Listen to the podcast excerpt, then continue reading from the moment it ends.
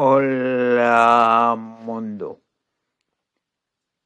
Este capítulo Epicteto nos da un consejo de cómo manejar cosas plateras. Pensé mucho en cómo aplicar este capítulo para personas con discapacidad. Lo único que se me ocurre es que lo que nos mueve es evitar el dolor y en particular con nuevas terapias y ver la esperanza que nos da la posibilidad de esta visión y la realidad cuando estamos en una nueva terapia. Este es posiblemente el último episodio.